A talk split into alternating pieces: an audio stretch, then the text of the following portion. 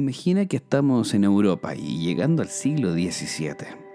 Y Elizabeth, una importante aristócrata húngara y famosa por su belleza en Europa, es acusada de algunos crímenes algo extraños. Desde su castillo, en la actual Eslovaquia, Elizabeth secuestra a numerosas doncellas vírgenes y nobles, campesinas, a quienes torturaba y desangraba hasta la muerte para obtener la sangre que usaba en sus baños y beberla, como parte de la práctica de la magia negra, en que era asistida por un séquito de brujas bajo la creencia de que así conservaría su bella piel. en 1611. El emperador Matías II envió a la hoguera a este grupo de brujas. Sin embargo, Elizabeth, por ser aristócrata, se escapa de la justicia. Déjame contarte sobre la biología de los vampiros. Hola, soy Álvaro Vergara, Y estás escuchando científico un podcast con algo de ciencia. Existen cientos de casos en la historia de la medicina que hablan de ataques sangrientos, baños de sangre, beber sangre, desaparecer, fotosensibilidad, que han despertado el folclore de los vampiros, pero pareciera ser que existe una respuesta lógica tras estos ataques o posiblemente estos comportamientos vampirescos. Déjame contarte qué dice la ciencia frente a la posible enfermedad del vampiro. Todo comenzó en el siglo XVIII.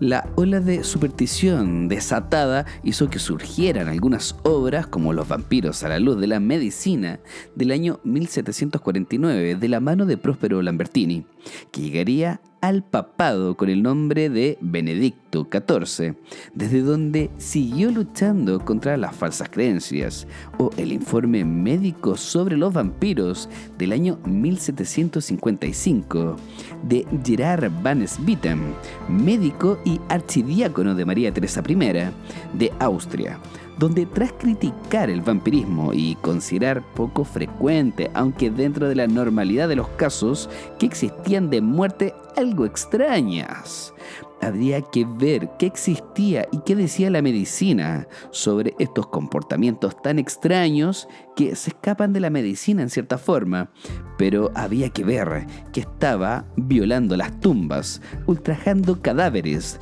robando sangre y generando un camino de crímenes sumamente sangrientos. El neurólogo español Juan Gómez Alonso propone una razonable explicación del mito a partir de ciertas enfermedades que por sus síntomas y signos, así como por su impacto social, sirven para dar algunos sustentos científicos a la leyenda del vampiro en el folclore europeo.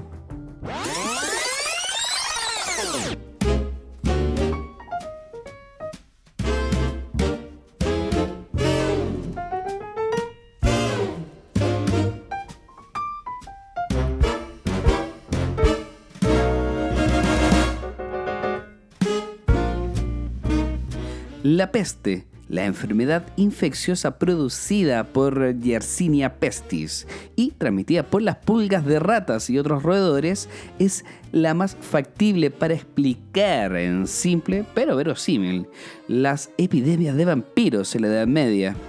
Precisamente este fenómeno también es descrito como trasfondo de la historia principal de un vampiro en obras cinematográficas, como lo es Nosferatus de Murnau. Pero, ¿qué tiene que ver la peste con los vampiros? Para evitar el contagio de nuevas víctimas por parte de las personas con peste, eran enterradas prematuramente. Pero, ¿qué podría ser enterrar prematuramente, aunque no lo creas, sin constatar si es que estaban muertos realmente? Muchas de estas víctimas se enterraban vivas, sufriendo por ello una larga y atroz agonía dentro del ataúd, infligiéndose heridas en el intento de escapar de las tumbas. No es de extrañar que, por tanto, en la exhumación se encontrara el cadáver conservado con eh, manchas de sangre, lo que, a falta de mejor explicación, estimularía la imaginación supersticiosa de la gente atribuyéndose a una condición de vampiro que, en pocas palabras, el vampiro lo desenterró para tratar de comerse algunas partes o que simplemente no lograron convertirse, quedando atrapados en el ataúd. En otras ocasiones, también cuando eran enterrados a una baja profundidad, salían técnicamente zombies. Sí, lo estás escuchando bien. Por culpa de la peste y una negligente constatación de muerte clínica, Luego de un par de días salían estos muertos llenos de peste, todos rajuñados y con heridas, caminando desde el cementerio. Sí, no era de esperar volverse loco al tener esa imagen dando vuelta en la cabeza. pero esto no termina ahí, existe algo más. El carbunco es una enfermedad muy contagiosa, capaz de crear gravísimas epidemias, producida por Bacillus anthracis, que puede transmitirse de los animales al hombre. Al igual que el COVID, es una zoonosis. Se transmite en base a los animales y se amplifica para que pueda llegar al ser humano podría asemejar la sintomatología de una víctima de un vampiro. Los afectados presentan fiebres altas, una sed intensa, convulsiones, dificultad respiratoria y alucinaciones que se atribuyen a una falta de oxígeno, con una sensación de asfixia que podría ser expresada por la víctima como el estrangulamiento o las manos de un vampiro a lo lejos. Hoy en día creo que sería Darth Vader ahorcándote. Los cadáveres de esta extraña enfermedad, lamentablemente en ese tiempo muy común, presentaban ausencia de coagulación en la sangre, una frialdad y rigidez única, y de igual forma se descomponen más lentamente. En una época donde no se tenían conocimientos de muchas enfermedades y menos de la medicina, se podía pensar que estos cadáveres aún presentaban vida y que lentamente iban a morir. Estas enfermedades explican en cierta forma el ataque de un vampiro o estar convirtiéndose en uno. ¿Y dónde estará la sangre? Consumir, tomar y evaluar sangre. Posiblemente en una de las enfermedades o trastornos más comunes, como sería la anemia ferropénica y megaloblástica, que viene de la mano con el déficit del hierro en sangre y de la vitamina B12, que afecta mucho la hemoglobina y el hematocrito.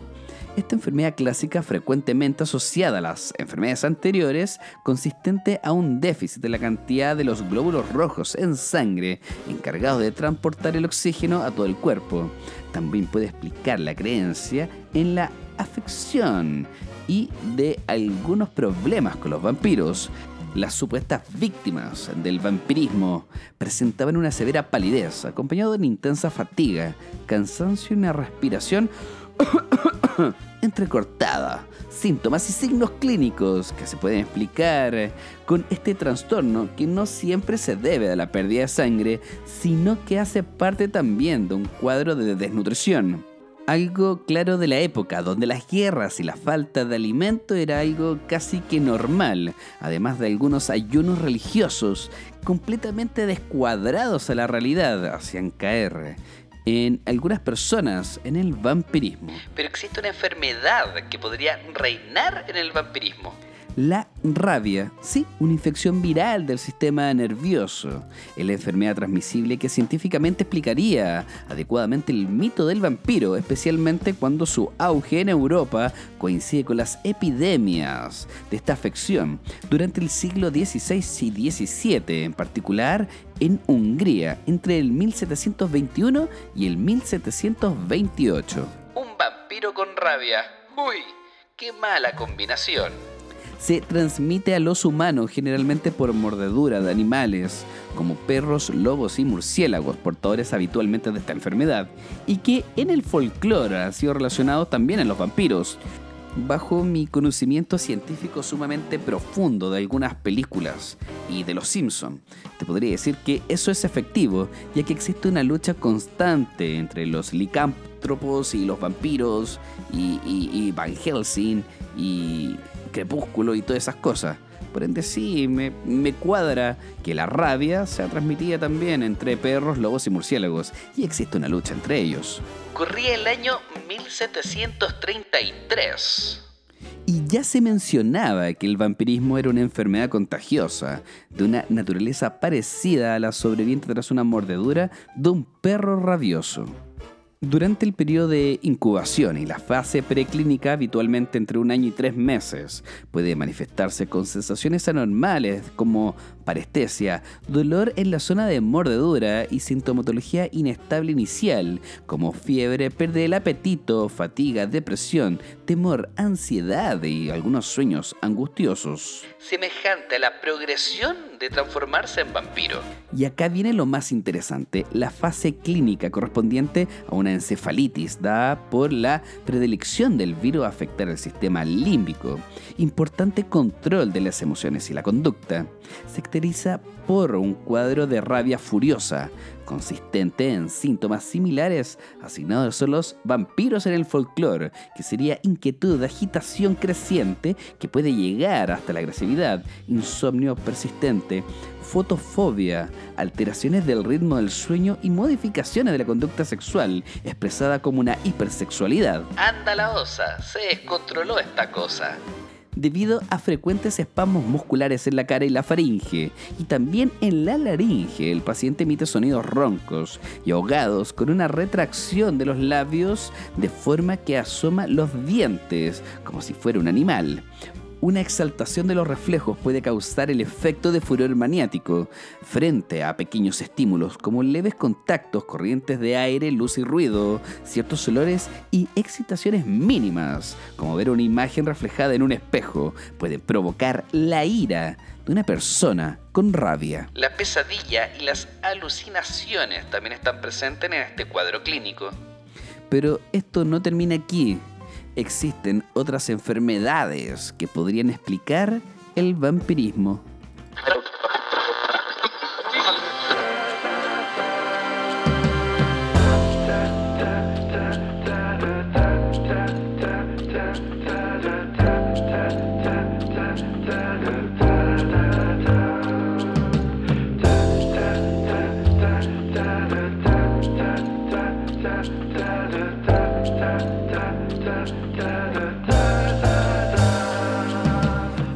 Porfiria eritropoyética congénita o la enfermedad de Gunther, producida por anomalías genéticas y hereditarias, se le ha dicho que es la enfermedad de los vampiros.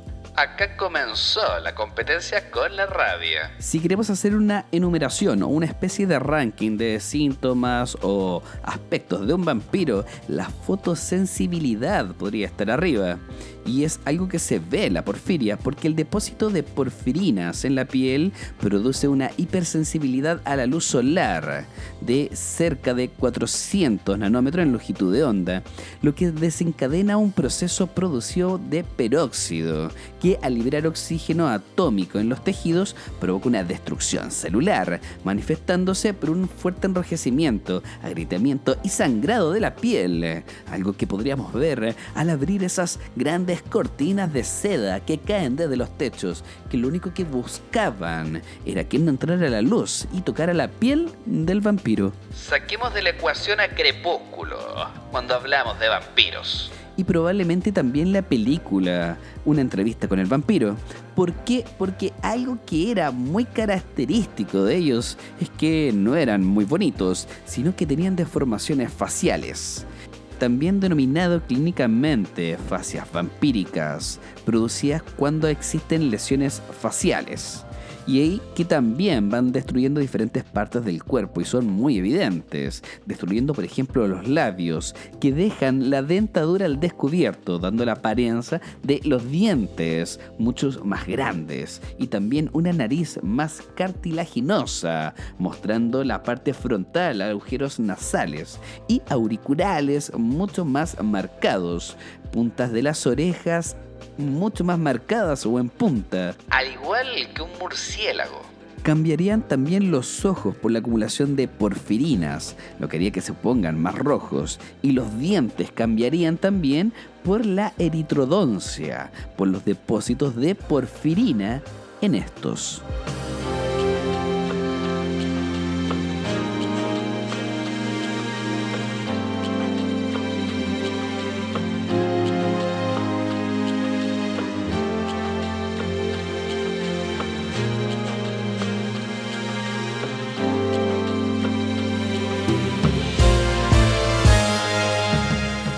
Esto no termina ahí, ya que esta enfermedad derivada de las porfinas también genera una palidez extrema y una ansiedad por la sangre. Estás escuchando bien. Los defectos de la producción de hemoglobina produce anemia, con toda su sintomatología que ya había comentado antes. Además de eso, una palidez muy especial. Produció también por una relación con los vampiros. Un tratamiento habitual de la anemia son las transfusiones de sangre o del grupo hemo en sí que no solo mejora la anemia, sino que frena la producción de porfirinas y muchos atribuyen que por esa razón los pacientes tienen ansiedad por la sangre. Antiguamente la terapia médica apuntaba a ese punto, a buscar y beber sangre de animales. Sí, estás escuchando bien la práctica médica con esta enfermedad de las porfirinas y de la anemia era succionar sangre de animales. ¿Será que el chupacabras solamente tenía anemia? Pero existe un punto folclórico de los vampiros que cuesta mucho poder explicar, pero pareciera ser que con la porfirina lo estaríamos explicando bien. ¿Qué es? La intolerancia al ajo. Sabemos que el ajo es muy hediondo y mucha gente lo rechaza, pero no por eso esas personas son vampiros. ¿O no?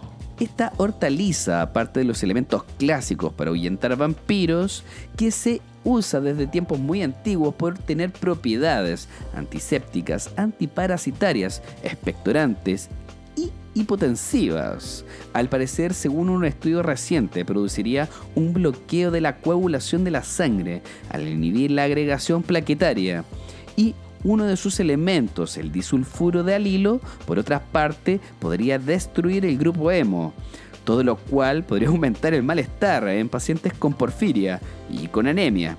Así que claramente una persona se podría empezar a sentir mal si es que tiene anemia o porfiria al consumir ajo en ciertas cantidades. ¿Y las familias burócratas, feudales de vampiros? ¿Cómo se podría explicar?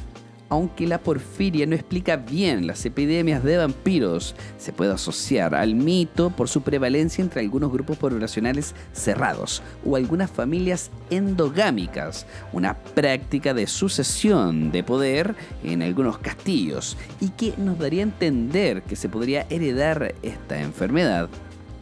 Lo cual nos podría llevar a algo clásico de los vampiros la herencia genética de una persona con porfiria que tuviera estas características de vampirismo podría generar una reproducción en diferentes personas. Y claramente la monogamia no era una práctica muy normal en ese periodo, ni tampoco cuidarse, eso está claro. Por ende podría generar diferentes nichos familiares y descendientes con porfiria. Lo interesante de esto es que vendría de la mano de el primer vampiro, el que tendrían que matar para destruir la enfermedad, que después de todo no está tan alejado de la realidad, ya que él propagó esa primera semilla con porfiria. Increíble o no, cómo la ciencia logra explicar a los vampiros, sin embargo, aún quedan algunas cosas por explicar déjame juntar más información y seguir contándote cómo estos mitos folclóricos de vampiros, monstruos y zombies se podrían explicar con la medicina moderna. O tal vez simplemente estamos acomodando algunas enfermedades para tratar de taparnos los ojos frente a la existencia de estos seres.